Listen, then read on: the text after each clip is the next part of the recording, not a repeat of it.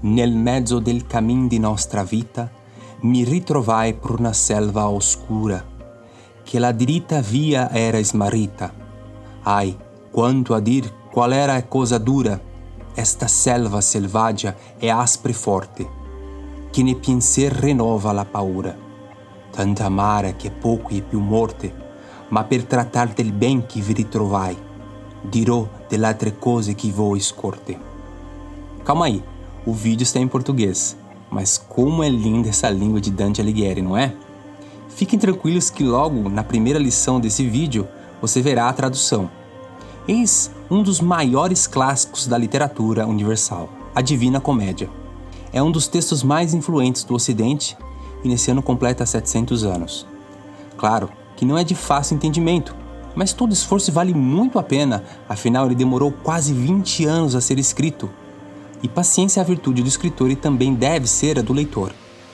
Trata-se de um poema escrito num dialeto florentino que é muito parecido com a atual língua italiana, porque na verdade ele influenciou a língua italiana, tanto que Dante é considerado o pai da língua italiana. Dividido em três partes, esse poema épico teológico relata Dante Alighieri percorrendo o inferno, o purgatório e o paraíso. Dividido cada um em três cantos, mais um título de introdução ao total de 100 cantos simbolizando a perfeição.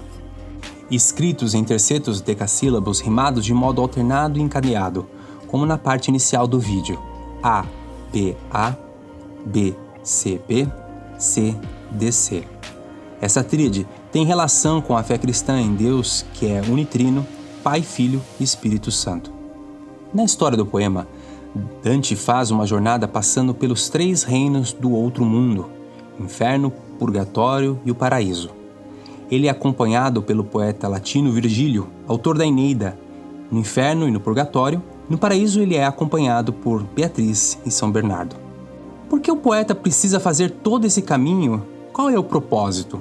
Essa viagem procura propor uma redenção moral da humanidade, alertando para o apego aos bens terrenos e às paixões mundanas, que podem levar à perdição eterna. Portanto, ele quer despertar nas pessoas a consciência da salvação e colorindo suas vidas com aspirações aos bens celestiais, que não passam e que são os únicos que podem fazer o homem feliz nessa terra. Portanto, é um livro que visa motivar um processo de salvação do pecado, que, na visão do poeta, a humanidade estava imersa, sendo a assistência da graça divina indispensável para isso, porque Dante era um cristão convicto. Olá, eu sou Paulo Rafael e você está no Super Leituras. E nesse vídeo eu te convido. Quer descer o inferno comigo? Não se assuste, porque para Dante, ele é uma passagem obrigatória para subir para o paraíso. Que ao final dessa jornada de três lições do inferno de Dante, mais uma frase bônus do paraíso para levantar o nosso ânimo, você possa sair mais livre e aberto para uma proposta que ficará ao seu critério ao fim do vídeo. Como prometido, vamos à tradução da primeira frase e nossa primeira lição. No meio do caminho em nossa vida, eu me encontrei por uma selva escura, porque a direita via era perdida. Ah, só de dizer qual era a coisa dura, esta selva selvagem, áspera e forte, que de temor renova a mente a agrura. Tão amarga é que pouco mais é morte, mas por tratar do bem que eu nela achei direi mais coisas vistas de tal sorte. Quem de nós nunca se sentiu em algum momento da vida perdido numa selva selvagem e escura, sem direção, confusos, com diversas provações e sentindo todo o peso da própria existência? Dante também sentiu isso, e ele estava no meio da sua jornada, provavelmente com 35 anos de idade. Apesar de todo o amargor da vida, que só se assemelha à própria morte, esse caminho pela selva selvagem é necessário. Nossa jornada de excelência precisa passar pelo inferno. Mesmo lá, é possível encontrar grandes verdades para aperfeiçoarmos. Sempre é tempo para mudar, por mais que tenhamos errado na vida. Assumindo as consequências, sempre podemos voltar pela via que estava perdida. Esse caminho é tanto pessoal como comum a todos. Por isso o poeta diz: no meio do caminho da nossa vida. Quer queira, quer não, trilhar o caminho não é uma opção, é uma necessidade.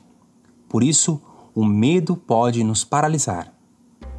Segunda lição: a terceirização da própria responsabilidade. Que venham os meus mesquinhos nos confins, porque deu o conselho fraudulento, do que lhe puxe crinas ruins. Não há perdão sem arrependimento, nem vontade a remorso junto é dado. Não dá a contradição com o sentimento. Ah, dolente de mim já acordado, quando agarrando-me ele diz: Talvez, lógico, não me penses consumado. Nesse canto, Dante encontra um senhor chamado Guido. Ele era um homem cruel que fazia guerras. Ao fim da vida, se tornou religioso franciscano para conseguir ser salvo. Até procurou o arrependimento, mas foi convocado por um papa bem corrupto na época que prometeu dar-lhe absolvição em troca de um favor. Quando ele morreu, é claro que não foi para o paraíso. Ele acreditava que seria salvo mediante um falso arrependimento. E no inferno, no diálogo com Dante, ele culpava o Papa pelo seu próprio erro. Há outras passagens da Divina Comédia no inferno com algo semelhante. Não assumir a própria culpa pelos erros e não se arrepender. Na verdade, as almas do inferno de Dante estão lá porque não se arrependem do que tinham feito em vida, além de terceirizar a própria responsabilidade. Quantas vezes culpamos a sociedade, os traumas familiares, a política por escolhas que tivemos e, portanto, são de nossa inteira responsabilidade? É preciso assumir as consequências das nossas escolhas, como também a culpa pelos eventuais erros. Só assim podemos crescer com eles. Terceira lição: Não seja medíocre. Logo entendi e certo se me fez ser aceita dos maus que são nocivos. A Deus e aos seus inimigos de uma vez, de tão abjectos nunca foram vivos. Estavam nus e os bem espicaçavam, só vespas e moscardos como crivos. O rosto com o sangue lhes regavam, e o sangue e mais as lágrimas no chão. Lá repugnantes vermes os tragavam. O canto 3 da parte primeira fala sobre o átrio do inferno. Nesse local ficam as pessoas que não praticaram o mal, mas também foram relaxadas na escolha do bem, ou seja, os medíocres. Cada círculo do inferno tem um suplício referente aos maiores pecados cometidos em vida. Quanto mais se desce no inferno, mais se aproxima do centro onde habita Lúcifer. Os pecados de cada círculo vão aumentando a gravidade, conforme a concepção de Dante. O primeiro círculo, o limbo, são dos virtuosos, mas pagãos, não batizados. Homero, Aristóteles e o próprio Virgílio lá se encontram. Lá, eles não têm suplícios. Segundo círculo, os luxuriosos e sensuais. Terceiro círculo, da gula. Quarto círculo, dos avarentos e gastões. Quinto círculo, dos irados e propensos à ira. Sexto círculo, dos hereges e dos incrédulos. Sétimo círculo, que tem três compartimentos: dos violentos, dos que pecaram contra o próximo e contra si e contra Deus. Oitavo círculo, tem dez fossos: os fraudulentos, aduladores, hipócritas, ladrões. Nono círculo, que tem quatro divisões: dos traidores, da família, da pátria, dos amigos e benfeitores. No ponto mais baixo da terra está o reino infernal de Lúcifer, que na verdade é um lugar gelado. Voltando nesse ato introdutório, o pecado que esse canto expressa é preguiça de praticar o bem, pessoas que foram rejeitadas por Deus e pelo diabo. São os mornos, inertes. A punição destas almas é serem picadas por nuvens de vespas e obrigados a correr sem parar atrás de uma insígnia. A pena sempre está relacionada ao pecado.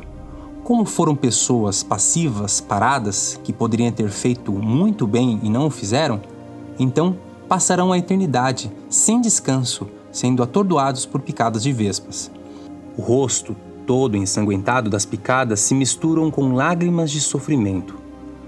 Os pés são eternamente comidos por vermes, por terem ficado estagnados na vida terrena, porque tinham pés apodrecidos, pés sem virtude. Parece uma punição muito pesada para quem, como se diz, não fez nada de mal, não roubou nem matou. Mas Dante lê nessa preguiça e desleixo uma grave falta. Parado ninguém fica. Ou regredimos ou progredimos. Quantas vezes ficamos assim, parados perdendo tempo que poderia ser utilizado para fazer o bem e não fazemos?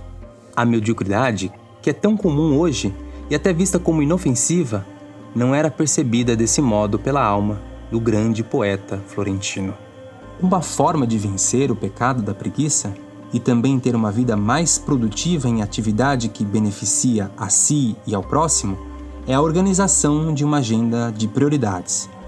Quando visualizamos todas as nossas atividades numa agenda, com o tempo de vencimento de cada uma das atividades, conseguimos fazer de modo mais ordenado e sem desespero as atividades, podendo ter mais tempo para lazer e descanso com a família, por exemplo. Caso você queira saber um pouco mais sobre isso, posso te contar. É só clicar no primeiro link da descrição ou no primeiro comentário.